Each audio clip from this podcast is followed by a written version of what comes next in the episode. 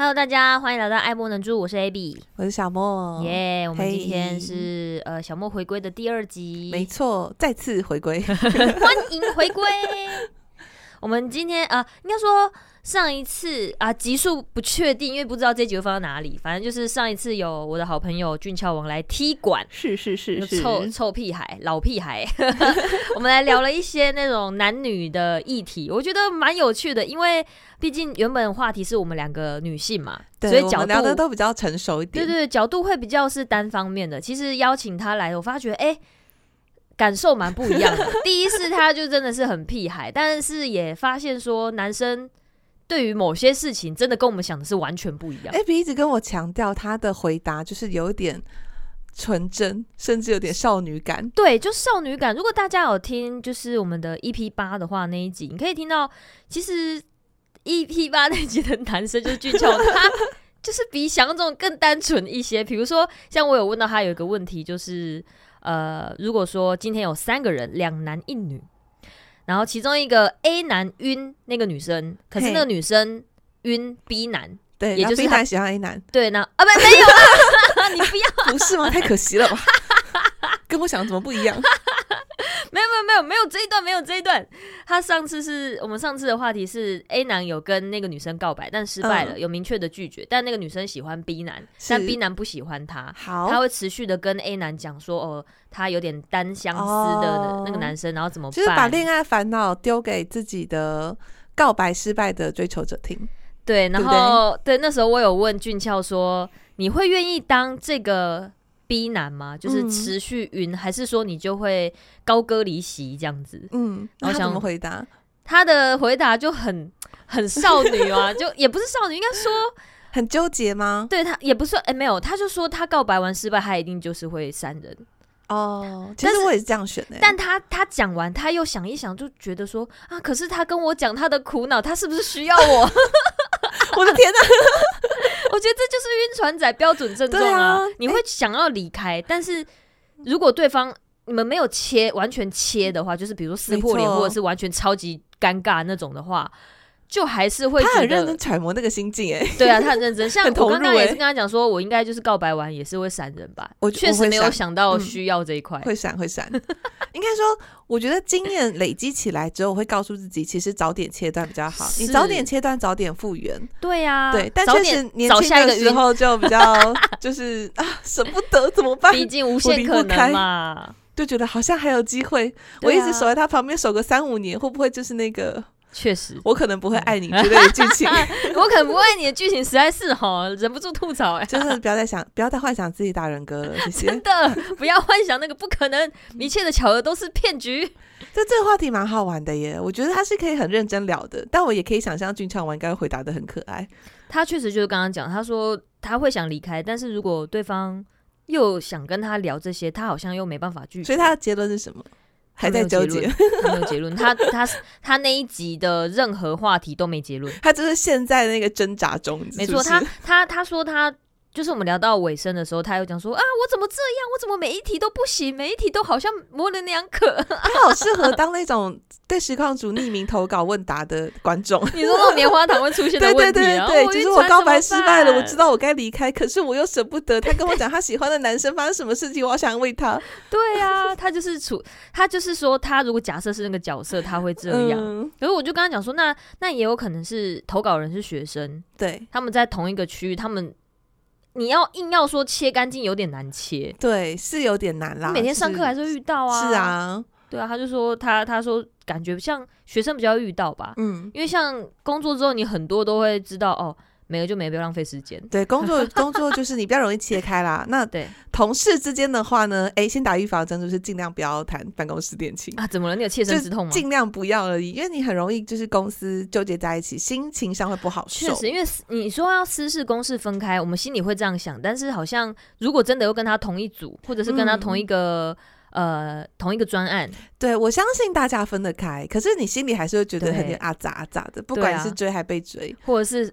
那个资料帮印一下，他就没有帮我印，那你就觉得对，就觉得就会放大一些小动作啦，对对对对，会会会。对，然后今天就是，哎，今天这次加薪我加的比较少一点，或奖金比较少，就想说，是不是流出去了？是不是公司在八卦我？是不是动手脚了？对啊，会不会主管觉得我这样不行？而且我觉得，就是办公室的那种流言蜚语会更复杂，而且因为他毕竟也牵涉到你的收入，没错，所以，所以你就会更在意，所以才会说尽量不要。而且会有一些。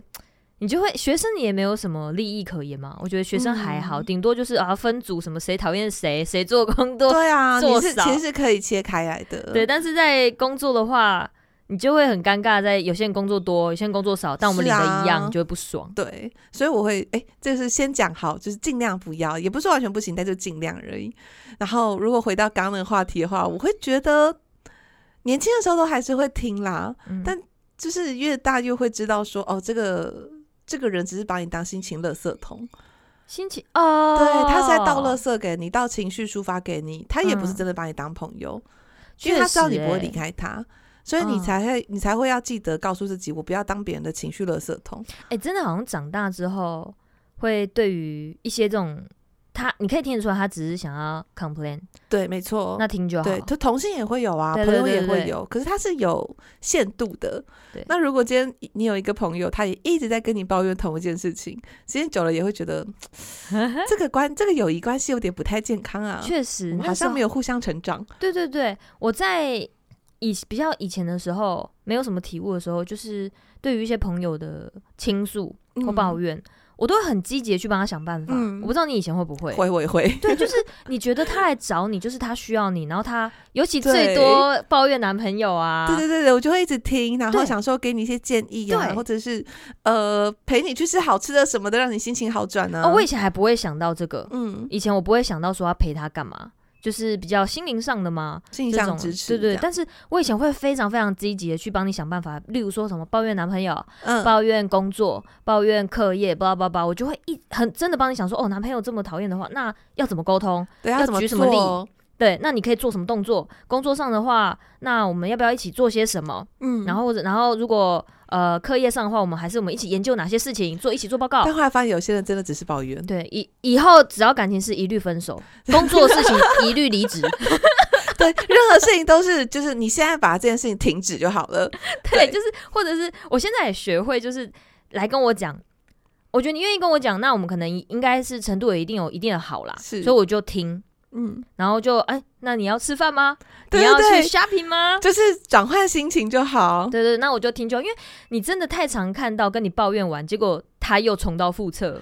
而且坦白说，我觉得对方通常是想得到解决办法，只是他就做不到啊，或者是他心里有答案，他某个他有某一种。呃，心灵上面的限制或是禁锢，啊、就让他跨不出那一步。哦哦，对，所以好像也不用说太多。有时候我甚至会直接跟他说：“其实你知道该怎么做，所以我就不多说了。啊、我陪你去吃个甜点吧。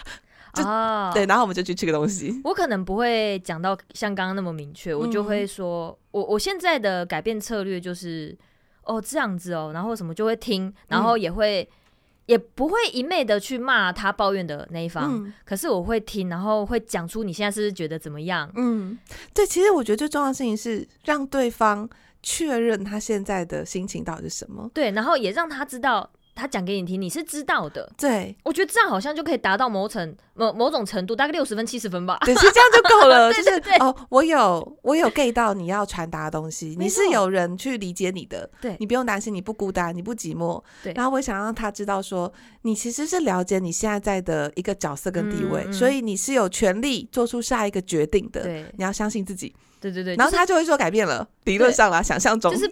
我们不用做出太多决策方面的事情，真的，他是想得到办法的，对，他只是不敢。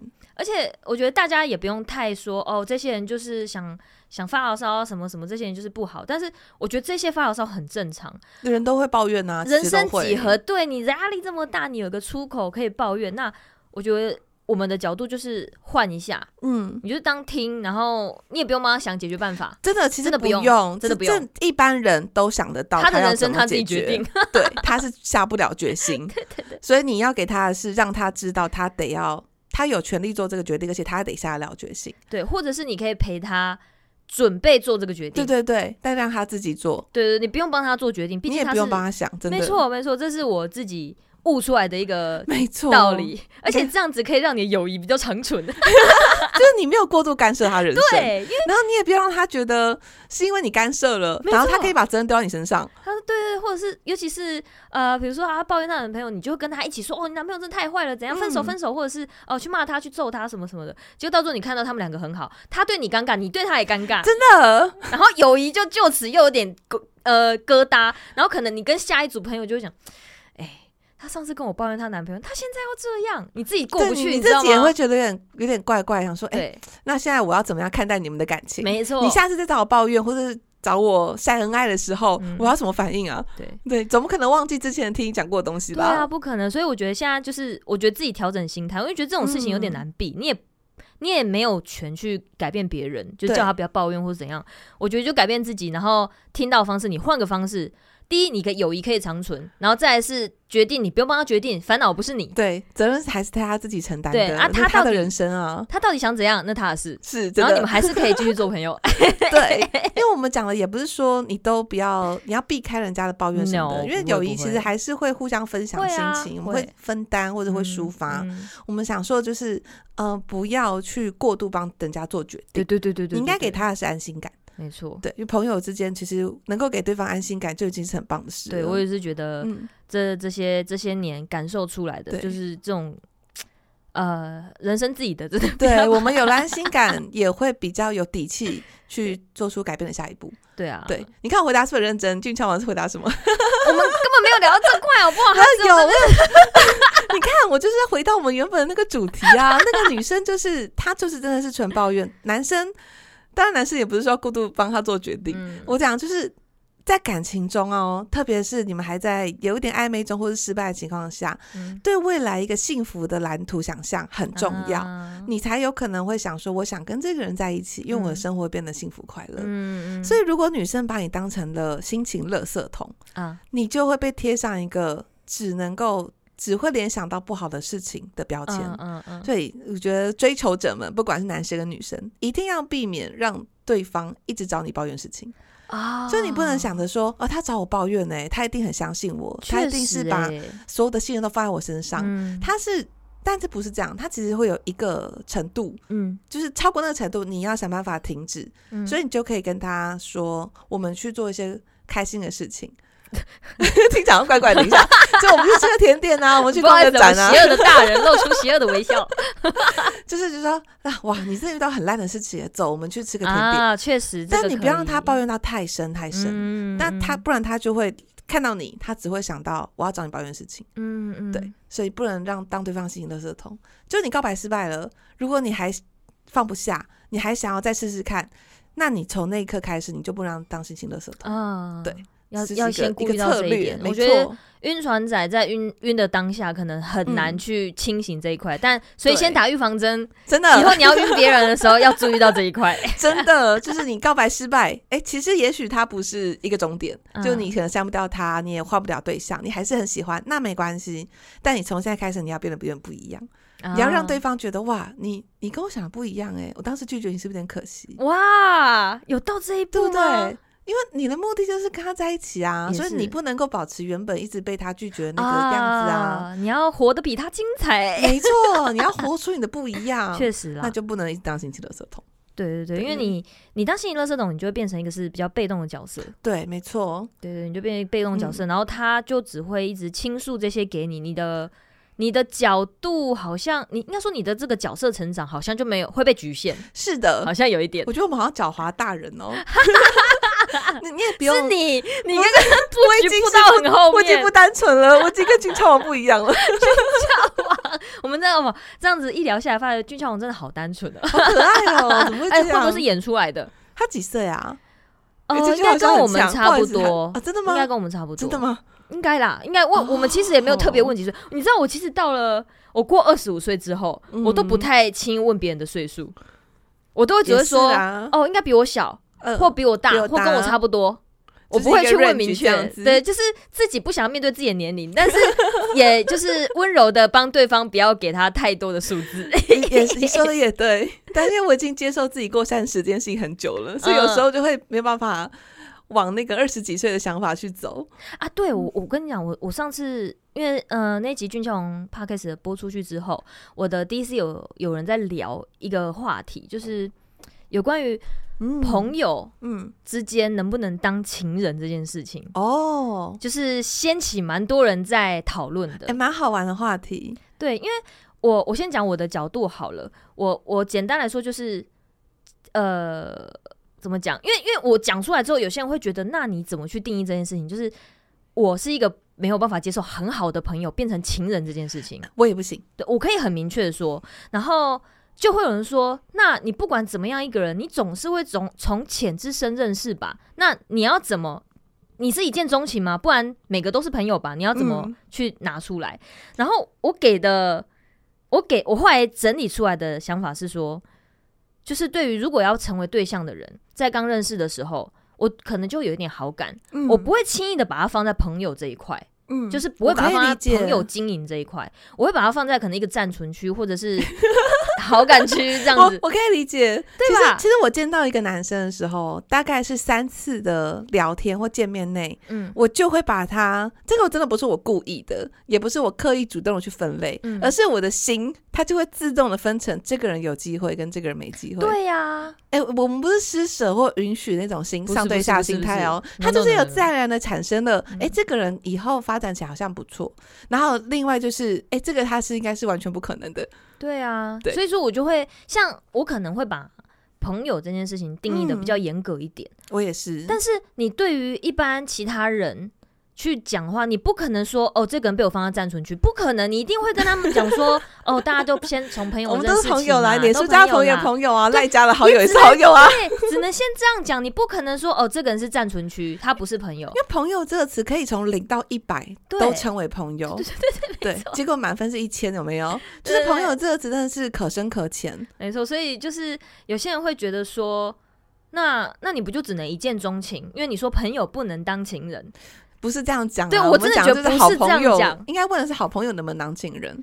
对啊，已经有足够熟识度了。嗯，而且而且我是真的，真的就像你刚刚讲，可能见面几次之后，你也不会轻易把他当朋友，但是你对外一定会说哦，就是朋友先当当看。但是在你心里，你会知道他不是朋友，对，他是观察中，对，或者是暂存的区域，或是诶有好感的人，他在这，他不是在朋友这个圈圈里面。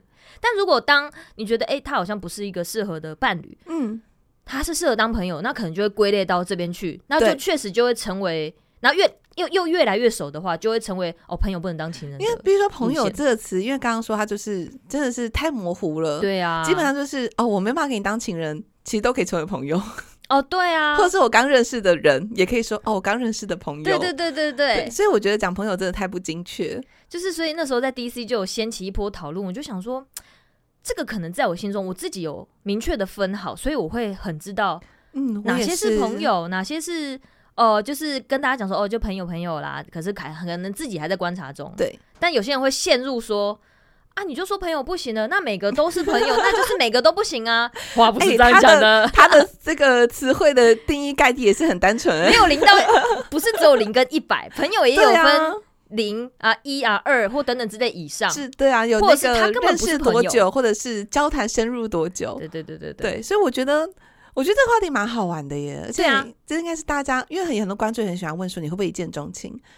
像我就是不会的人。思考一下，我不会一见钟情，可是我也没办法从朋友变情人。两个都不行。一见钟情，我在想我有没有发生过，好像没有，因为我好像也不敢轻易的觉得这个人哇哦好帅这样子。我应该跟你很像是前几次见面，我自己呃 review 我的人生大概就是三次，嗯、那三次会判断出对对方的好感程度。会啊会啊。对，所以他不会是一见钟情，但他也不会是朋友变情人。嗯、那三次的好感程度会足以让这个人在我心中变成了哎有机会发展啊。嗯、对，那他就会从有机会发展的这一区里面。开始呃，可能看之后的那个和我们互动的方式，然后会看会不会在一起。所以，如果有些人在三次内就已经不在可发展区，嗯，他就会。就反正就是不可能，就是没有机会、嗯。我可能没有一个明确的数字，但是我会就这种东西，感情是我觉得你说凭感觉，我觉得确实他就是凭感觉，他是蛮感觉的、啊。你本来就是有可能，你就是忽然喜欢上一个人啊，嗯、那你也当然有可能，就像之前聊过蛙化蛙化现象，对对对，就你也有可能忽然就不喜欢他了，就觉得哇，原来你是这样子的人啊！我看到你吃饭的样子，天哪，好好逗多啊，不行，对，就是都是有可能，所以就是。聊到这一块，我觉得蛮有趣的，因为那时候聊了好多。嗯，我觉得好感区跟非好感区，这边好感讲恋爱好感。嗯，对，他如果想要换区，包含像上次说的挖化现象，嗯、就是从好感区到非好感区好了，嗯、他都是你发现了这个人哪里不一样啊。所以刚刚才说，如果告白失败，你还想再努力的话，你就一定要有一些不一样的地方。嗯嗯，嗯，你说外貌的健身也好啊，换造型也好啊，你的。呃，那些比较世俗的社经地位的改变也可以，或者是你的个性上突然变得呃很帅气，什么都可以。可是就是要有不一样的地方，让人家觉得我好像现在才认识你，嗯，我好像重新认识了一个人，变得分数呃有点像是判断归零，不是分数归零哦，判断归零，我们再重新认识一下你这个人。然后有些观众很喜欢问，我分手很多年了，要复合吗？然后我也会说，我觉得这个不叫复合，你应该把对方当成一个新的人认识。嗯，对。如果你一直想着复合，你就一定会想到很多年前你们的缺点呐，还有你们为什么分手。可是这一关感觉很难呢，很难啊，所以我做不到。对啊，就是这个是。我直接说我做不到，因为这感觉是一个理想理想的方向。嗯，因为毕竟如果你跟他。交往了可能也是两三年了，嗯、也是有稳交的状况。对然后分手又多年，可能又两年了。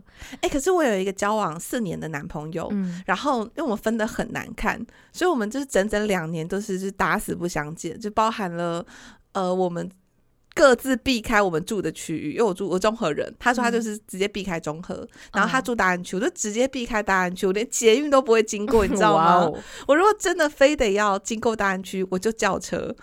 反正太夸张了吧！就超怕会在他骑机车，然后我可能在旁边就突然看到，你知道？就是那个时候就分了，一方分的难看，但难看并不是恨对方，比较偏向呃不得不的分手，所以就很受很受伤很难过。但两年后，我们后来又重新的搭上线，也重新的认识了。然后对我来说，其实是确实是有一种哎，我们都变得很不一样的心情。对，然后我也发现了，哇，其实两年后我们都可以。变得成长很多，然后确实有让我再重新认识他的感觉。嗯，但重新认识之后，我也很清楚知道他已经不是我当时想要的对象条件了。嗯，因为我的对象条件在两年后也改变了。嗯，对，所以我觉得，我觉得确实有可能分手后多年，你再看到对方的时候是有一些不同的想法的。嗯嗯，对，但是就不要讲是复合了，就不要再回忆当时以前发生为什么分的那么难看啊，他的个性到底怎么样啊？我觉得人是会还是会改变的。哼哼哼，这一块如果放在我身上的话，很难。我觉得太难了，很难。我觉得，我觉得如果再加上你刚刚有提到说分手是难看的分手，对，是不愉快的分手，当时是蛮难看的。哇，那我还真的没有办法重新看这个人呢。我应该会会变得很想说，你到底改了没啊？就是我应该分手的人应该要改掉吧？我应该很恨这个人。我那两年内超 就是真的超纠结的，但后来才发现，其实我不是恨，就是很遗憾，然后很沮丧，说为什么那个时候我们没有互相支持到彼此？嗯，对。不过那个也是你知道，成熟后才想得到的。对然后，刚分手都超痛苦的，当下一定都是情绪的漩涡啊，哪来想那成熟的事情？对啊，那个告白失败的 A 男也是。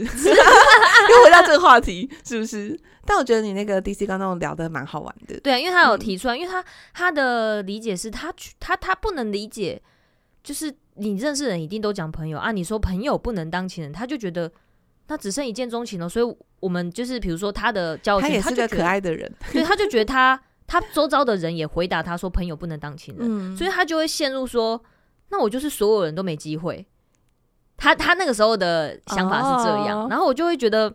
就刚刚也提到，他是不是没有交过女朋友？我不清楚，我没问的那么细，但是就会觉得，呃，我后来的提出就是，你不一定要，你不用同意我，但是我会希望你理解我的。想法是这样，因为我也不确定别人的想法是不是这样。可是我感觉我们两个刚刚聊是差不多的，差不多的，是差不多。就是朋友是对外的说法，你不可能跟别人说他是暂存，他是有点好感。对啊，他怎么这样讲？这样讲，这样太势利了。是我自己心里的想法而 已。对对，这只是一个说法。但真的那种我们已经朋友很多年很好的那种成为情人，是真的不行。我真的不行哎，而而且他其实对我来讲，他跟认识几年。不见得有关系，因为有时候有些人可能认识很多年，嗯、可是一直都不是很熟。确实，确实，确实，所以反而是哎、欸，今年突然变熟了，我才发现哦，原来你蛮有趣的，或者是哎、嗯欸，其实嗯是我的菜。对对对对。但是有那有一种就是，即使我认识半年，但是我们的突然就有某个点，就是完全当好朋友的类型。对，那应该是讲说很熟啦。就比如说，如果假设是零到一百的话，这种可能已经。八十九，对，没错，就八十以上了，我就不行了，对，就没有办法在情人的阶段了。我很认真，我刚刚在边聊这个话题，我就边想讲到什么什么样的深入点，我会觉得，嗯，我们是好朋友啊？怎样？我后来发现，就是如果我会跟对方聊到前几任的故事，那真的是把对方当好朋友而已。男女都是吗？嗯、呃。嗯，男女就是如果有好感的对象，因为我是双性恋，所以女生也算。就如果我跟他会聊到我前几任过去的事情，其实对我来讲，表示我没有要隐瞒什么，我没有要隐瞒我在恋爱中的样子。嗯，但如果今天我对你是有好感的，有可能的，其实我会想要营造一些神秘感，或者是一些让你对未来期待的感觉。啊，其实我会想要聊说，就有点像刚刚这个话题，就是如果你今天跟有好感的人聊天，嗯、你一定会想要留下好的印象，啊。没错，你刚刚是会保持神秘感，我会留一些神秘感。嗯，对。我的话，如果是有好感，然后觉得有对象，就是有机会成为伴侣的话，嗯、我会想要营造自己是很有趣的人。啊，但也那也很有趣，很好玩啊。神秘感，我好像没有特别去想到，嗯、就是我呃。我因为我不太确定你的神秘感是刚刚呃自己的过去吗？嗯，比较偏向，比第一个是比较偏向呃对，确实自己过去。啊，第二个事情就是在聊天的内容中，希望让对方觉得我是一个充满变化的人，或者是是一个丰富的人。啊。对，就不要那么快被掌握到。我会其实跟有趣也有点点接近，对对对，我会一直丢一些比较新鲜的话题，对对对对对，然后我会一直想要搞笑给对方看，哎，对，有点类似，我会想要让让 对方觉得我是一个幽默风趣的人，嗯，然后让对方觉得哦，未来如果在一起会很好玩，或者是会很开心快乐。没错没错，我也是，如果对于有好感的人，我会很希望是一直处于很有趣、很好笑的状态。然后我其实会比较少谈论过去的事，因为。我一直相信过去会创造，会过去会带来现在的时刻，嗯，然后你现在的行为就会影响到未来的决定，嗯、对啊，它是一连贯的。所以如果你一直讲过去的事情，或者是今天有个男生，他就跟我讲他的前女友，欸、我跟你讲，嗯嗯、我第一，我跟，哎，我真的不知道为什么突然激动起来，我真的不知道什么这么多男生很喜欢在追女生的时候跟你想追求对象讲前女友，到底是为什么？我跟你们说，至少我啦，至少我只会有一个感受就是。嗯所以我会跟你前女友一样被这样对待吗？对，然后会被你这样拿出来讲吗？是想要营造自己是一个苦情，就是你可能很专情，但是你没有被疼爱的形象吗？不知道哎、欸，就是你知道，我至少我是没有买单。孩子跟你讲我前男友怎么对我，男生会觉得好吗？我很困惑耶，因为我自己会觉得不好，所以我不会想要跟。呃，现在有点暧昧的对象讲我前男友对我多不好，我也不会耶。嗯，可可能你当然你有时候在分享自己的事情的时候会讲到，但你不会一直提到或者是强调这件事情，说我受过伤啊什么的。嗯，所以我就会觉得，如果我会跟对方这样讲，那大概是没了。我会比较想要往现在或往未来讲，对，就是过去的事情确实不太会想提，嗯，除非说真的。呃，我觉得交往后开始认真认识对方，我觉得这个也没有关系。嗯，就是有些人会觉得我一定要彻底认识这个人，我才要交往。对，但我觉得有些交往顺序有可能是你交往了才开始深入认识这个人，才了解对方之前发生什么事。对对，我觉得这样也没有不好。我以前会想说这样顺序会不会怪怪的，嗯，但现在会觉得其实也没有不好，因为如果在交往前大家还是会有所防防备。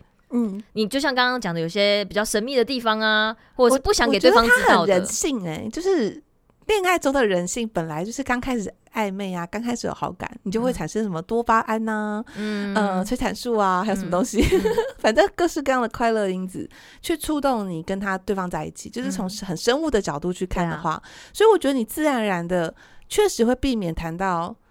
这不是你不一定是完全你控制，就因为不自然而然避免谈到一些比较不开心的事情，然后会期待未来的事情。嗯，所以我觉得把这个东西这件事变得很浓烈，嗯、那就会比较快在一起，或者是比较顺利的在一起啊。那、嗯、在一起之后，当然你会渐渐开始这个激素会下降。对对对，我们就可以很认真的探讨到彼此深层的个性，然后开始 review 说，哎，那是不是适合走了长远？嗯，那不适合就就分手。你知道有些人会说，那这样不就浪费一段感情什么？但我觉得这不是次数的问题，对，这是这是一个经历呀，除非说你。你在交往前，你就已经有点闻到他有点微渣的味道了，然后你还要交往，那就是你自己对，那也是你的决定嘛，对啊，你想要增加一个经验也是可以的。对，我就觉得这些就是你人生的故事，你人生写下来的东西，尽管他是一个渣，你觉得很恶心、很很很烦什么的，但是。就可能回想起来，他就是你一段经历。对啊，你在姐妹抱怨的时候，你就看他哦，我跟你讲，我真受不了哎，全球最渣。哎、欸，我觉得我跟 Abigail 有一个地方是一样的，嗯、就是如果我听到一个人他交往过十任，或者他交往过一任，嗯、或他没交往过，嗯、其实我不会有太大的。那种道德判断，嗯，就让他交往十任，我也不会觉得怎么样，因为毕竟每个人交往的定义可能不太一样。他也许觉得，哦，我们只交往十天也叫交往，嗯。那对我来讲，如果我跟这个人说，哎、欸，我们当男女朋友好不好？然后十天后分手，其实我会把他，我跟你说，我，我可能会自动飞到，你知道吗？跟俊俏有聊到这个类似的话题，嗯、就是上次那个男生朋友聊到，我说，你对一段关系，就是你们到彼此确立，你是要走向告白的，还是？感觉到了就在一起。是俊俏的答案是他一直以来都是感觉到了，他们就在一起，没有明确的告白跟说，嗯、呃，我喜欢你，我们在一起好吗？哦、他说他一直都没有经历过这样，他都是感觉到了，然后就渐渐在一起了。哦，然后我跟他讲说，我是偏向要讲清楚的，我是偏向，不然如果白嫖对方怎么办？我是我觉得当然是感觉到了，渐渐的要讲清楚。就是你，你当然不能在没有把握的情况下说一句“我喜欢你，跟我交往好吗？”对啊。可是如如果其实你知道，你可能已经蛮明确的，就是你们就是要在一起了，嗯、我还是要补这个动作。我也是会要、欸，对对，要补这动作。就是嗯、呃，不管是告白还是什么，但、嗯、但是我觉得告白是我自己觉得蛮重要，我自己个人觉得告白、嗯、呃蛮重要，因为他就是可以直接。一翻两瞪眼嘛，嗯，有或没有嘛，要或不要嘛，对，所以我是比较偏向就是要说清楚，是真的有在交往，嗯，然后今天是我们的交往第一天，或者什么之类的。我觉得有，对对，我觉得有很多的说法，比方说你们可能已经那天牵手了，嗯，对，你可以加一句。从今天开始你就是我女朋友了，哇，好棒！这句话就好了，那你你就很明确知道哦，你们是正式交往的，你也不用说我你牵完手了还说我喜欢你跟我交往好吗？不用不用不用，我觉得会紧张到不小心讲讲反嘞，我觉得会。牵完手之后本来想说就是你是我女朋友，结果直接讲说那我们交往吧，直接讲反，可能太紧张了，你知道吗？就是然后风吹就怎么样的一个年纪，会一定会，我觉得这个我不知道哎，这种哎还有。牵手跟上床，哪一件？我你觉得哪一个事情？我自己会觉得，感觉牵手会把心牵走。我觉得牵手会牵走，对吧？对，真的。我觉得上床好像他反而可以很原始本能的发泄，就是很生物的。今天吃了一顿饭，就是一个生物上一个厕所啊，就是这样。然后好像结束那种那种，就我肚子饿了，我要吃个饭，结束就血糖上升，可以休息了。对对对，我会觉得。虽然我没有说什么有约还是什么东西没有，嗯、但是我光是就是脑袋派的去想这样的话，嗯、我会觉得牵手会牵走心。我也觉得，但是如果单纯上床的话，好像就是真的是吃完一顿饭然后结束。所以我觉得，我觉得上床不算，而且上床那一天晚上的，我觉得都不算，包含了你上完床，甜言蜜语，然后靠在对方的胸膛啊之类的，那个不算，那不算。可是如果你们那是约会完靠在对方胸膛，我觉得那个算啊。对，就是你不要让那个性的那个激素去影响到你那一天的的想法。Baby，我好想买这双鞋子哦。他那时候答应觉得是没有的。对对，所以我跟你一样，我觉得牵手。或者是一些比较像老夫老妻的动作吧，啊，他真的会把人拍拍屁股啊，然后牵牵手啊，这种对，不会有哎，我觉得牵手算安全的。有一些动作，每个女生不一样，就是我觉得男生要注意，怎样？就像是摸头，有些女生很不喜欢被摸头，我就是，我想也是，毕竟你小时候就会，对啊，小时候就不让别人碰，对，不要碰我的头，不要碰我的扣子，我要自己扣，对啊，就是。呃，我觉得这这个当然也要看对象啦。嗯、如果说今天对方是自己的另一半，对然后在一个气氛 OK 的状况下，嗯、然后你摸摸我的头，然后说我今天辛苦来什么的，哦、另一半当然没问题，对，那一定没有问题。嗯、但如果是好感暧昧，暧昧，我也不行，你不要摸我的头，昨天有没有洗头都不知道，你小心点啊。我我跟你讲，这个真的很危险，因为像我是我是吃这一套的哦，真的哦，暧昧中我吃，可是如果现在就是还没有走到暧昧，然后男生觉得已经暧昧了，我还没觉得，你摸头就会扣分。嗯、但摸头真的是，但这个真的是太模糊了，所以我是很不太建议男生做这件事情。我觉得这个是危险的动作。对。对，动漫看太多了，真的是不要随意做这动作啊！动漫里面都头杀这种东西，对啊，动漫里面就算傲娇的小鬼，你摸他头，他也是脸红的说：“你不要摸我头。”但是他喜欢你，真的，现实世界是没有的。不，所以我觉得大家就是危险，危险，先不要做，真的千万不要。我觉得那种你们已经确立关系，已经真的是很好的那种摸头 OK，就但真的真的是临门一脚好了。我之前在学校有看过那种，就是学长然后对学妹，然后就是可能他们呃可能见到面吧，打招呼，然后他就摸学妹的头，就说。我看了什么？对呀、啊，我想说，我我我如果在旁边看，我就觉得你是把对方当什么？对呀、啊，是小动物吗？还是怎么样？然后我是不知道那个女孩子的心情，因为两个我都不认识，但我至少知道说，嗯、哦，这个这个女生是学妹，嗯、那个男生是学长，然后他就摸她的头，嗯、那个那个画面我真的至今难忘。在就是系系学会前面，这样我说什么意思？他们是在交往吗？可是就是从旁知道说他们也没有在交往。对，真的是一个很。很困惑的一个场景，没错。但也不是说我们看到人家有什么场景就要去揣测他们的关系，嗯。但就是只是就我们把自己带入那个角色好了，诚心建议这个动作危险。对啊，如果就是大好就大坏，因为大坏几率高很多。我就把你手折断。而且我们刚刚讲到，就是一定要确立关系，就让我想到我的第一个。比较跟感情有关的对象，嗯、但是对我来讲，他不是我男朋友，他也不是我初恋哦，他就是我上大学的时候，就是第一个追我的学长，嗯，然后我叫他毒妖鸟学长，他夺走我的初吻，他就是追我，然后我第一次被男生追，而且还是学长哎、欸，嗯、然后他人又很好笑，嗯、我就整个就是就是有点被影响到我。你知道情窦初开的少女，嗯 可以啊、就是你知道十八岁还说自己是少女那个状态，然后我就觉得哇，学长追你，然后他又蛮好笑的，嗯、然后他就在那个女宿的楼下，就是呃越靠越近，然后就亲我，No! 然后重点是初吻第一次亲，他还伸舌头，你知道为什么叫毒妖鸟学长吗？你现在回想一下，我们玩那个魔物猎人，那个毒妖鸟的舌头就伸出来，对对对对 他就是这种舌吻，跟大家讲，就是你第一次跟女生，或是跟不要讲女生好了，第一次就不要用舌头了，你就亲一下就好，对，循序渐进，好不好？你让那个激素慢慢的垫高，没有，他就是这样做。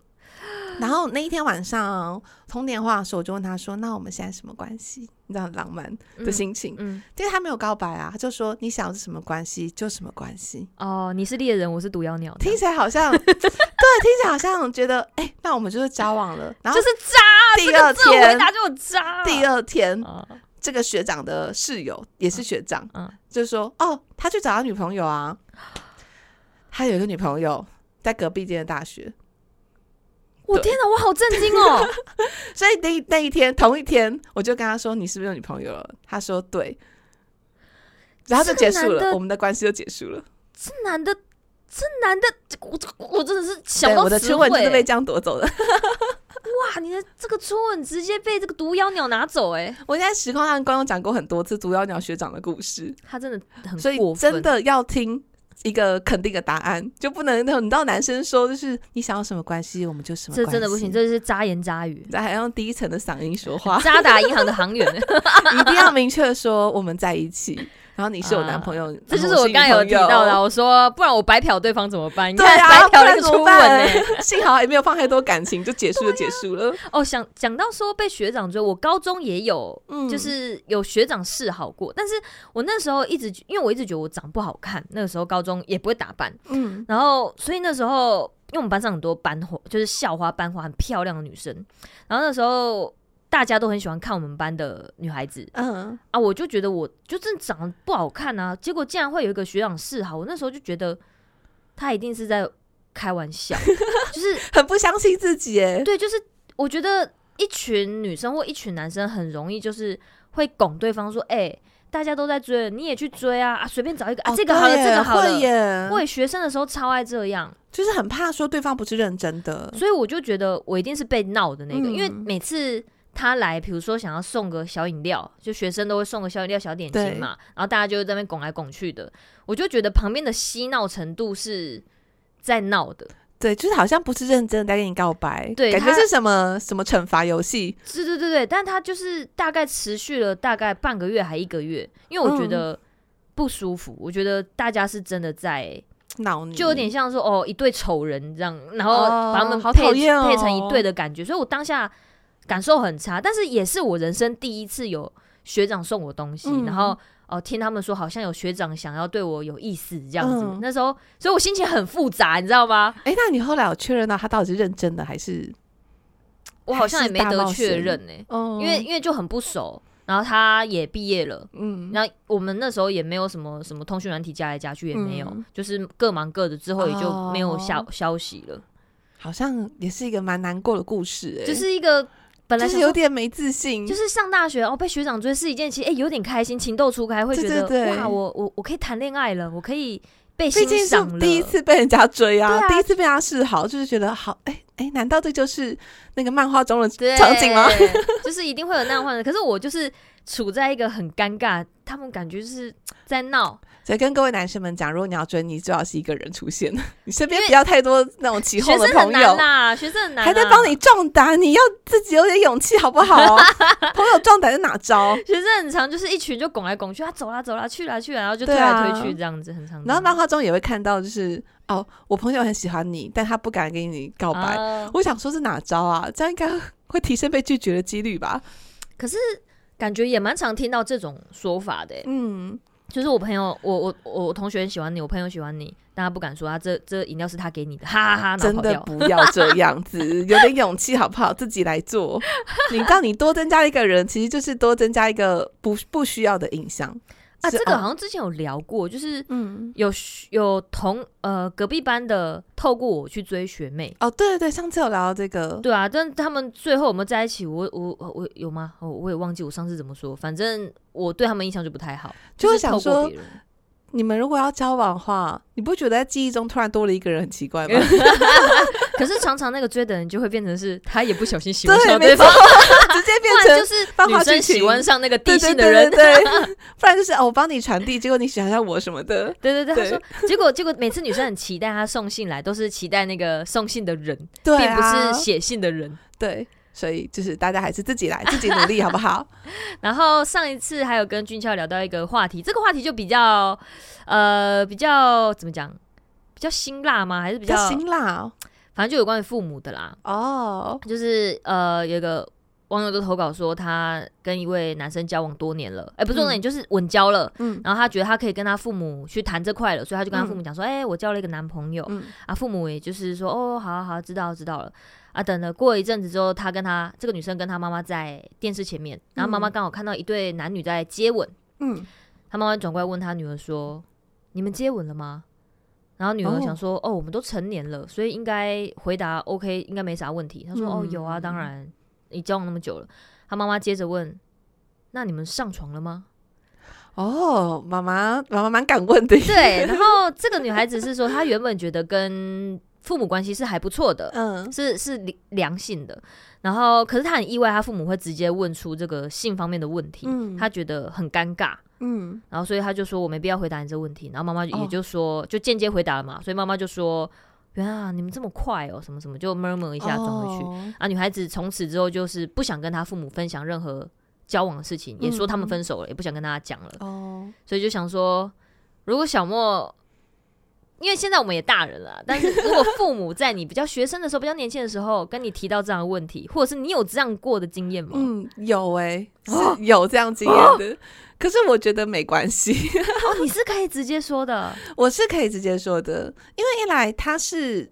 它就是真实发生的事情，对我来讲，我觉得它不是什么需要隐瞒的。嗯、但我可以理解那个女生会觉得有点尴尬，我也可以理解她。对其实我觉得她想，我可能跟她想法差不多，我会觉得很尴尬，嗯、而且我也没必要回答你。我觉得，很尴尬。嗯、然后确实我没有必要回答爸妈，嗯、对，但我没有觉得被冒犯，哦、就是特别是一来是我觉得我对于这件事情本来就比较不避讳，嗯，二来是年纪再大一点之后再回头看，会比较能够同理父母想要去。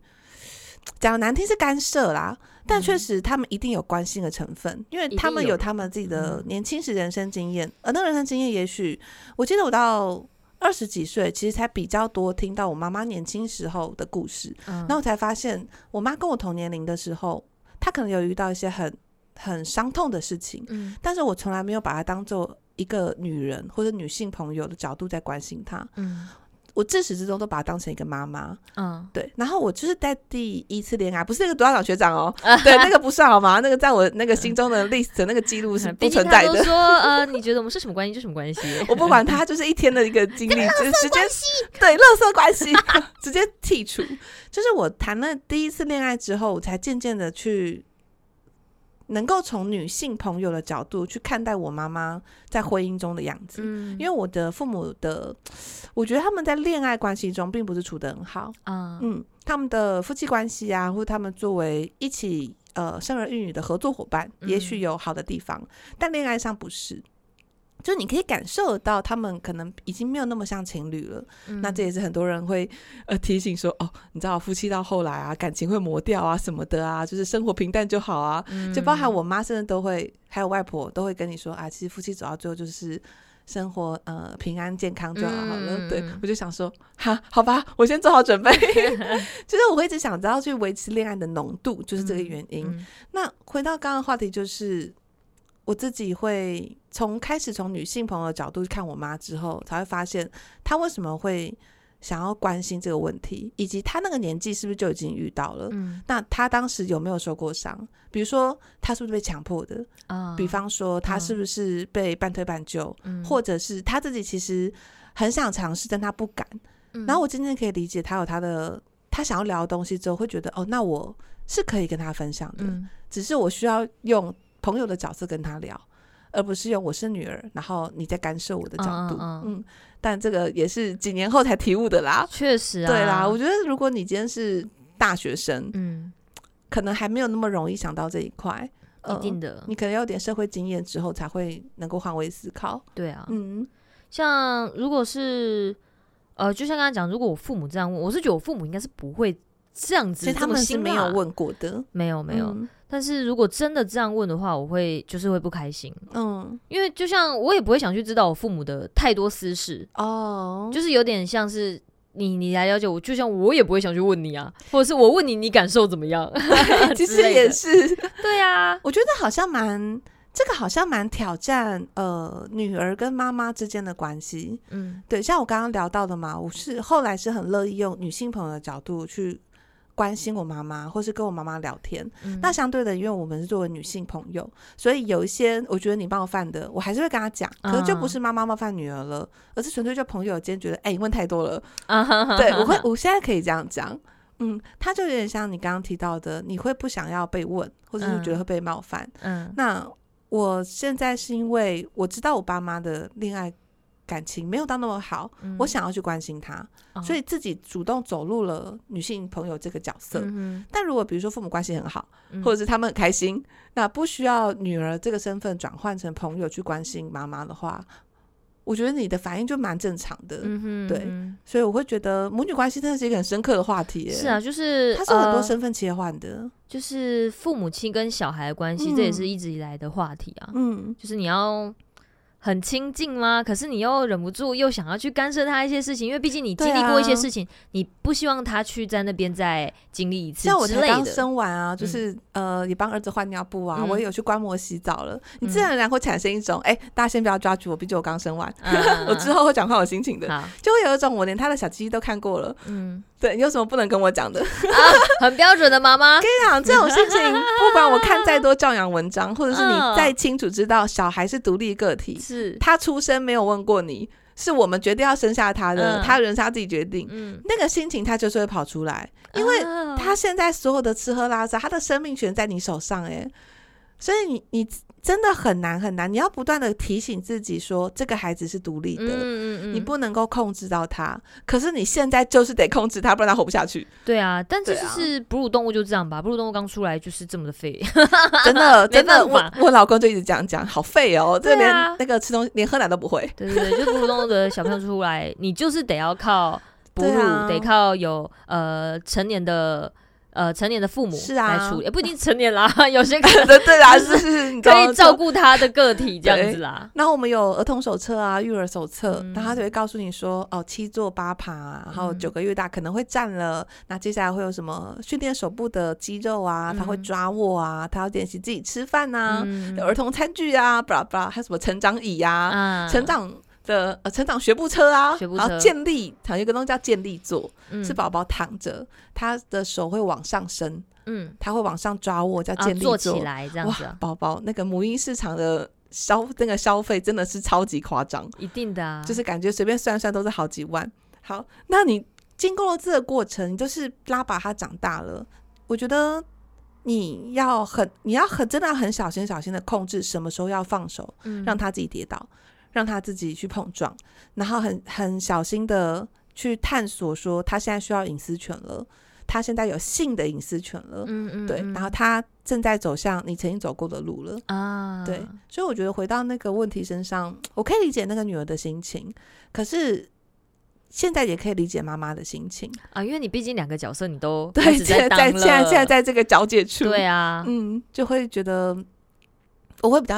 建议这个女儿，也许也试着从试着转换自己的角色身份。你是用朋友的、嗯、女性朋好友的角度跟妈妈说这个问题，其实你是会感到有点不舒服的。嗯，对。可是如果是我啦，因为我确实跟我妈这样讲过，嗯、我那时候没有觉得被冒犯。但我跟妈妈讲说，妈，如果你我们想聊这个话题的话，其实我是很乐意的。但我们出去喝个咖啡，有一个做好、啊、彼此都做好心理准备的时刻，嗯、我其实也愿意不把我爸当我爸。我就是听你讲你的你发生的事情。嗯，如果你有恋爱中的困的痛苦，嗯，今天我作为一个女生朋友，我可以倾听。嗯，对。但是这个时刻我们不是母女。嗯，然后那个我也没有把他当我爸。嗯、就如果这个人真的很烂或是怎么样，那、嗯、没有把他当我爸。嗯，对。但我妈其实还是没有讲到很细节的东西，但终究还是会讲到了一些。呃，比如说他跟他跟跟我爸交往的时候，嗯、我爸怎么样？嗯，然后他们结婚的第一年，然后怀我的时候，我爸做了什么事情？嗯、就开始比较能够谈到更精确或者是更仔细的东西了。嗯，所以我觉得这也是母女关系改变一个蛮，我觉得蛮关键、蛮必要的发展。这也是蛮、嗯、呃，算蛮成熟的一个进阶。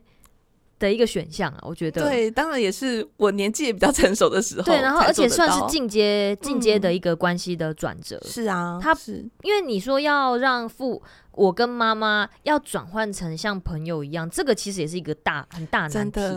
你第一你自己要过去，你自己过去算，你妈过得去吗？对，对，这个也是这个是要教育的，妈妈是要教育的，这是很很很难的啦。我觉得就是一个比较进阶的一个选项了。对，但如果说有去转换的话，我觉得对于呃母女关系或父子关系的话，会有比较好的一个动向吗？像我对我爸就没办法。自始至终都没有办法把我爸当朋友，啊、我只有对妈妈才可以这样子，所以也不是说大家都要这样做啦，只是它也是一个选项。我觉得切换身份角色，嗯，很不容易，但切了之后，确实我在看待我的家庭关系，特别是原生家庭，我有比较解脱啊。对，我就不再会觉得说我是女儿，然后你怎么可以这样对我？有很多原生家庭的伤痛，其实对我来说是可以更抽离的去看待的。哦，我觉得这块我可能也要学习，因为其实我的原生家庭也不是那么的像一般大众的正常家庭。嗯、我家，嗯、我家应该是很难找到有一块是非常的。完美无缺的地方，我觉得啦，就是我说我比较委婉是这样，就是应该说从我阿公阿妈那一代，然后到舅舅那一代，到我爸妈这一代，到我这一代，我基本上是对，基本上是不会有任何一个是 哦，他们就是一般的爸爸爸爸，然后小孩哎零，我在这样，所以呃，对于家庭关系这块，我自己是一直觉得蛮缺的，嗯，所以就会在原生家庭我。不会去想要奢望找到太多的安全感，比较疏离。对，就是我我依然爱他们，但是会在可能成长过程中经历了某些事情，嗯、就会让我觉得哦，我不能依赖这个地方。哎，你是？呃，上大学之后就离开家里去住宿。严格来说是高中就不住家里了。哦，我高中是住学校，嗯，然后大学就是整个离开宜兰，然后毕业之后就在台北了。对对对对对，就是就离开宜兰了。没错，这也是因为我原生家庭的关系，让我一有机会离开，我就会离开。我跟你讲，我从原生家庭离开是离家出走的。你是离家出走？我是离家出走。我是趁我妈去澎湖，反正我妈不会停 Podcast 车，她跟我弟去澎湖玩。然后那时候我就下定决心，就那三天。然后那时候我们家还在旧眷村，就是那种呃两楼的那种有一个大庭院的地方。然后我知道，就是这个晚上，我爸在睡觉。嗯、然后我房间其实很大，因为毕竟是那个超级老房子，五十几年的房子。嗯、然后我知道，我只能带走电脑跟两只猫，我就叫了一台计程车，然后就走了。说你几岁？那个时候我应该二十四、二十五，大学毕业，就大学毕业，然后住家里嘛。嗯、对。那其实我在大学的时候，就是我在桃园念大学，然后我就是台呃新北中和人，所以开车很快。嗯、我如果是半夜开车，二十分钟就到家了。你你你，所以很去哪里？很长，那个时候就很长来回。嗯、我去哪就是找了一间地方租啊。我那时候就觉得，就算我薪水没有到很高，我租我都要离开这个家。哦，所以其实，在那个年纪之前，我跟家里也是有跟你一样的状况，是我想，我觉得我就是这个机会了。嗯、然后因为台北人，好不算台北啦，新北人，嗯、就会有一种离不开家里的心情，觉得哦、呃，家人。会觉得你干嘛去外面租？那明明就可以省钱，或者是有各式各样的一个理由。嗯，但我现在回头想都知道，我我如果要离家出走，我就是走了，我一定可以把原生家庭会带给我的伤痛切开来。我觉得新。北跟台北，这个有点题外话，嗯，好像真的比较离不开自己家哎、欸。对啊，我认识的朋友都是、欸，因为太习惯了、啊，就是住在这里，然后捷运就可以到。对，而且你们都是就是首都嘛，市中心的地方，哪里都很方便。嗯、对，然后我很多观众的那种匿名投稿也会提到说，呃，家人给的压力很大，嗯、然后又没办法搬出去，或是我没有钱之类的。啊、对，但其实我那时候也是刚毕业第一份工作，收入也不高。我其实那时候心里就是完全的告诉自己。好，那如果那时候薪水三万块，你就算三万块全就丢出去，我，我出去都是值得的，因为我需要我自己的人生。然后我就离家出走了。然后后来有没有撕破脸呢？没有。我妈回来之后，就是好像当没事。哦，但我其实也感觉到她是有知道我是铁了心走的，对。所以我们就这样相安无事的几个礼拜后，很。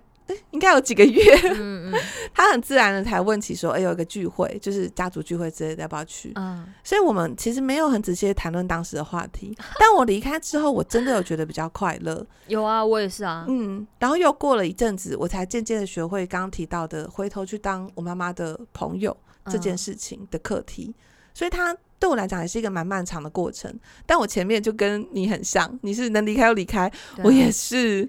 我会觉建议大家，如果这个时候你还 hold 不住，你也没有成熟到能 hold 住，那就离开是没关系的。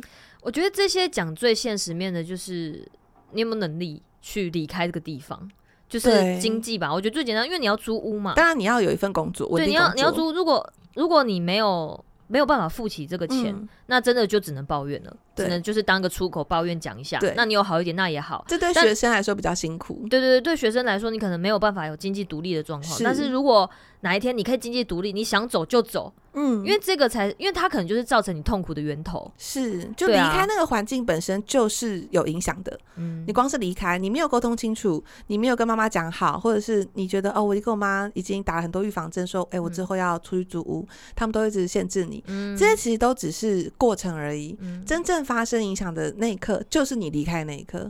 离开家里哦，我讲不是离开生命，大家记得，就这样离开那个环境。然后大学生可能可以开始打工了，对啊，你就算是很努力的找，你租个一万二的套房，嗯，其实都是都是搬出去的，啊、都是搬得出去的，嗯、对。那如果是高中生以下，他会比较辛苦，对对，就是、嗯、呃，如果你真的还是就是未成年啊，高中生、高中生，好好念书，真的就是你考上一个那个换个方向吧，换个生活重心，对，然后。最重点就是你经济独立起来，你就可以决定好你很多事情。你这是成年，就是所有一切都是以自己决定。对，这是很现实的问题。就是我们现在能提供的，就是哦，听听你说，哦，好，安安慰你，拍拍你。我觉得这是我们能提供。嗯、但是我觉得最终，就像我们的决定权还是在你自己身上。是你有没有决定真的要去做这件事情？你有没有去存钱，或者是你有没有去找打工工作？错你就真的可以有这个能力搬出去。嗯，这是我知道很多高中生可能很痛苦。哎、嗯，我记得今年好像有个政策是。嗯呃，好像是免费的心理咨商吧？哦，对对对，好像呃一一个月还是一年有几次，不过听说已经因为太多人用了，所以那个好像很多的呃心理所是有点承担不了的。嗯、但是给大家一个资讯，大家可以再查一下。嗯、如果是高中生的话，我真的就建议呃就好好念书，然后去考一个比较远的大学。啊，对，你就是租到那边。然后，如果你是大学生的话，你真的想搬出去就是打工，就是就是打工。然后就是刚刚说的一万二套房也好，嗯，你就是搬就搬出去住。然后更不用说你成年，我觉得打工。对我来说，就是我人生经历，我觉得打工蛮重要的。我也觉得打工蛮重要的。嗯，有些父母会很希望自己的小孩完全专心在念书上，嗯，然后不要去打工。嗯，但我自己的想法会比较不一样，因为像是我家真的不太管我，嗯，我基本上是我自己管我自己。我就会想说，我我希望我在。大学的时候，我可以达成哪几件事情？嗯、然后其中一个就是打工。打工，对，就是我可以自自己决定我要打哪个工。然后大学做什么打工？我做美式餐厅哦，然后跟宴会厅，就是端盘子的哦，服务生。对，就做这两个。然后我也因此这两个工作让我认识到，我现在都还有联络的朋友，好好哦。对对，就是基本上我国中、高中、大学同班同学已经没有任何联络了，零。对，然后反而是打工的有，对，反而是打工的，现在都还有联系，然后还有加脸书，互相看彼此的生活。嗯、我大学我连他们脸书都没有，所以我觉得打工就是呃，对我自己人生经历，我觉得是正向的。我也觉得，我也蛮鼓励，就是大家尝试打工的，因为我大学也是有去打工，啊、觉得很好玩。但当然不要就是因噎废食啦，因为我有一个当时的同学，啊、他就会因为打工不做报告。然后不来参与同组的一些会议，除非他真的经济非常非常困难。对啦，这这就是另当别论。但你还是要跟组员好好沟通啊。对对对，你要好好沟通，你不能说哦，我今天要上班，我不来了，我不做了，上台报告我也不用。我觉得这就一定是这个也是万年话题吧。就是大学大家 说的那个人说要去打工，我们组员里面有冗员怎么办？对对对，这个我高我大学也遇过啊，就是也会很生气，就是第一你你就不不团队嘛，你就自己打工，你不要这样。我真的觉得。如果你是高中生，或者是准备要变大学生，或者是你现在大学生，真的不要用打工的借口。嗯、除非说，我先先先再讲一下，就是不，除非你真的是有经济的问题，那你要先做好沟通。对，要先做好沟通。你跟你的组员们诚实的说一下。对啊，你你你你还是要这个文凭吧？那你还是得要跟大家合作，毕竟大学就是一个小型社会。你未来出去上班，你也是有可能会有这种团队合作的状况。嗯、你不可能说。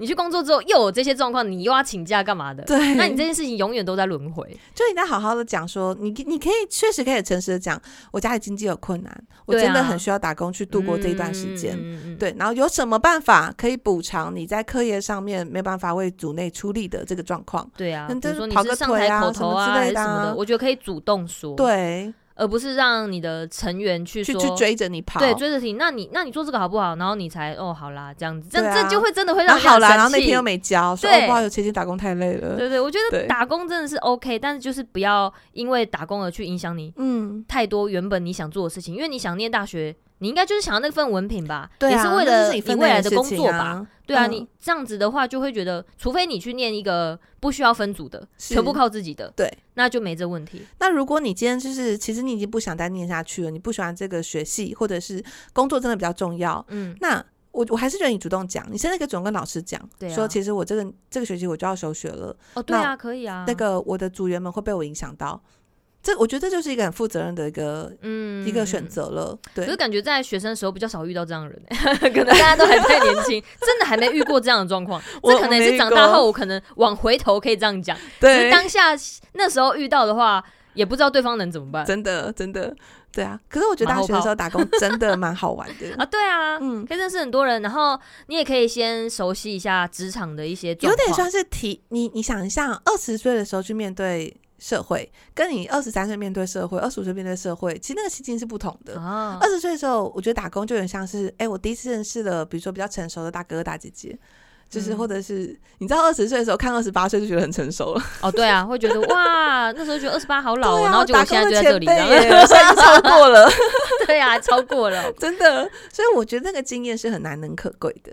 对啊，你在便当店打工也好，宴会厅也好啊。嗯、我那时候还有做过一个蛮好玩的打工是。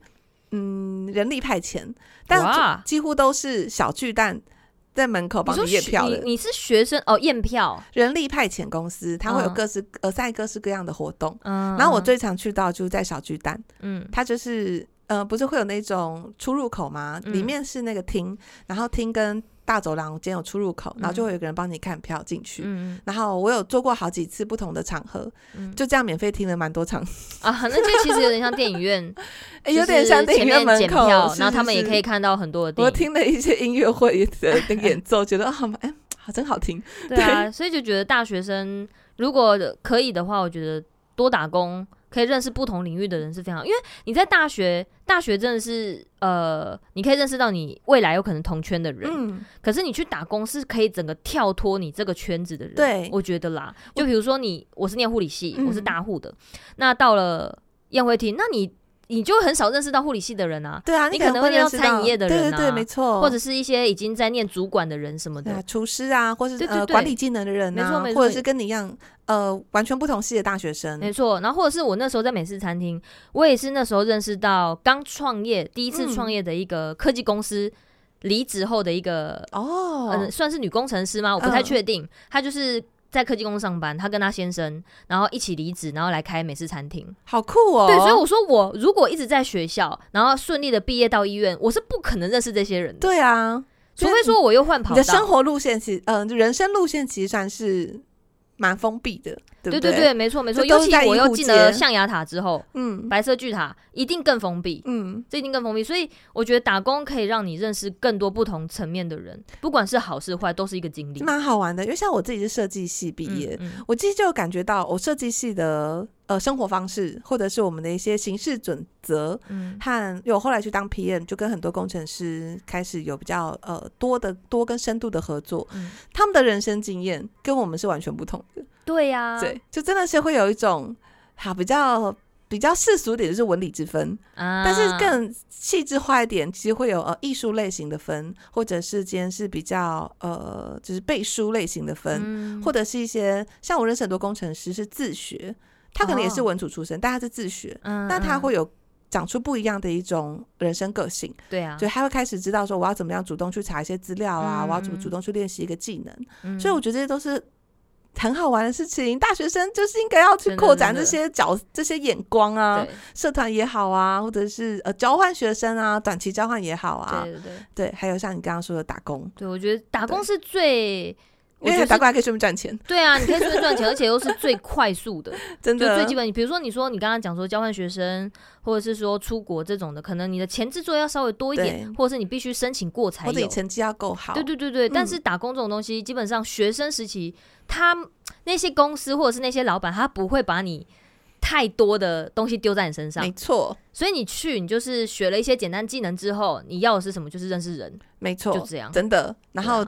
要多主动跟其他人互动，而且你在重点是学生的时候，你犯错比较容易被原谅，因为就学生嘛，安迪也没办法担什么责任，我骂你也没有用。没错，你在这个时候，你不是叫你尽量犯错，而是说你尽量可以去尝试去问或干嘛，你比较容易得到原谅。嗯，因为他们会知道你是学生，你还在学，会得到很多的宽容。就有一些观众投稿也会说，现在大学很无聊，我不知道念书念下去到底是干嘛的。但大学能玩的东西真的太多了，包含学校资源，也包含像刚刚 AB 说的打工。对啊。对，就是真的，除非你这原生家庭的经济有困难，嗯，但是尽可能在大学这个年纪就去触碰这些不同的东西，然后把它内化成这是一种享受。嗯，如果你真的很不开心，其实就是呃离开它，或者是想一下有什么样可以离开这堂课，或者是这个学系的方法，嗯，但你要去享受它。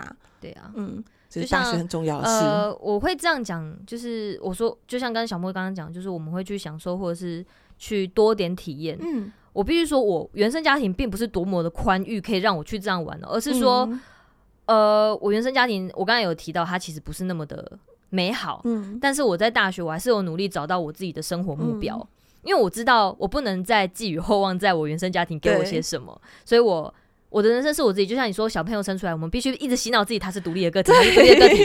我到大学了，我可以自己掌握的事情更多了，嗯，我就要去碰更多的事情。对，就是我知道原生家庭一定多少会是个枷锁，甚至是终身的一个事情在你身上。是的，但是你还是要永远记得，你是一个独立的个体，你可以活出你自己跟。跟哇，我们好励志哦！天哪，真的，我觉得这真的很重要。他就刚一开始不是在聊晕船吗？他就是三十岁的人生体悟，就是姐先帮你走了，先跟你说是一个很重要的意义，对不对？成年代表你。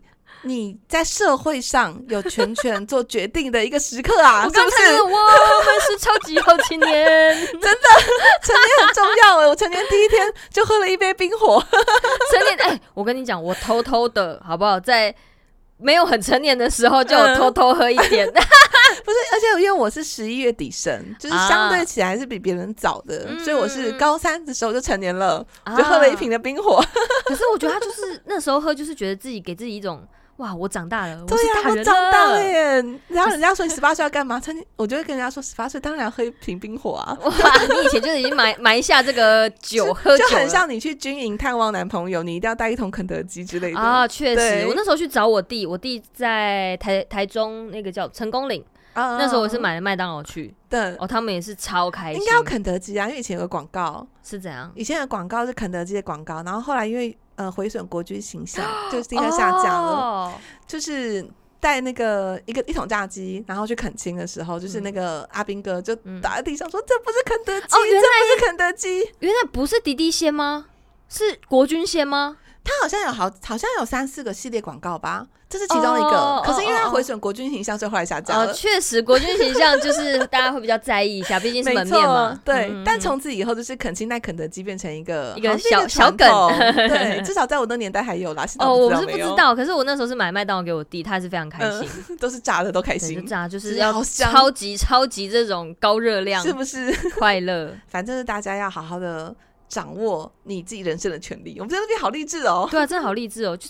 因为，因为毕竟自己这样一路走来，会觉得曾经有好多时间是因为可能受到原生家庭对影响，你会让自己很多限制。嗯、你会觉得我有资格去享受这个吗？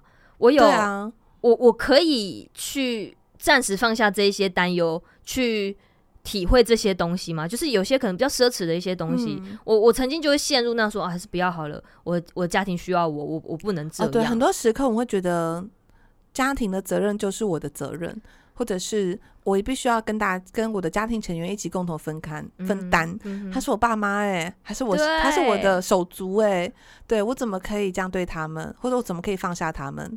其实是你应该把放下他们当成选项之一。嗯，你可以不选他，你可以、嗯、你要很清楚的知道我为什么今天选择可能是回馈家庭好了，嗯、回馈原生家庭啊等等的，嗯、但是。放下一定要是一个选项，嗯，它不是不可能选的事情。对啊，嗯，我觉得我也还在还在学习路上啊，我也没有说完全就可以一分为二为二。对，要选这选这个选项，可能要花很多很多年。对对对。那像我也是没选嘛，虽然我离家出走了，可是我们没有断掉联络什么的。我其实没有选，但我知道这个选项在。嗯，他有时候是为了。让你拥有你完全独立的人生。嗯，等你真的已经也坚强到了，知道自己如何不被受伤了，那这选项还是在。可是你可以回头跟你原生家庭对话了。嗯对，自己的人生还是要放最优先的。我觉得我们聊到后面变得非常非常励志，是不是跟俊俏王很不一样？因为我讲到俊俏王，那我们在收尾前，我要讲刚刚我们刚刚前一题是父母亲聊到姓氏的东西嘛？嗯、你知道俊俏王的答案是什么？是什么？俊俏王的答案是说。他如果被问，他说：“哎呦，你干嘛问这个啦？”他会打迷糊仗过去，这样，然后就是也不直接讲，但就是打迷糊仗这样。可是他有提出一个观点，我觉得蛮不错的，应该也不算观点，就是说，呃，如果今天聊这件事情，他觉得是我自己主动提出的，嗯，那就没有问题。对，不管对象是谁，自主权在你身上。对，但是不要这样轻易的去问别人。对，他觉得不管任何同侪。同呃，父母、同事，父母自己要记得，再好的朋友，他都觉得出发者要是自己，嗯，不要这样直接去问别人，不管怎样都，他都觉得有冒犯的风险在。是的，所以我觉得他讲这样子其实也蛮绅士的啦，就是你自己愿意讲，呃，那当然也要看对方要不要听，但是你一定是够好，你才敢讲嘛。对啊，所以你一定会感受到那个氛围的时候，你才会讲出来。这真的是好难课题哦，对，对就是我现在也是新手爸妈嘛，嗯、就未来可能二十年后遇到的时候，啊、哇，真的好难开口。我这集 podcast 会一直留着，好，没问题。小朋友长大看有没有机会变。这个 podcast 会有两百年有没有？希望两百年的时候地球还在啦。对对，我现在没办法敢，我不敢给大家一个肯定的答案，嗯，就是只能说希望我遇到的时候，我也可以处理的很好。OK，我们愿这个期许可以对，大家二十年后见。OK，好，我们今天就聊到这边，感谢大家的收听，我是 Abby，我是小莫，呃，谢谢大家收听爱莫能助，我们今天就到这边，拜拜，拜拜。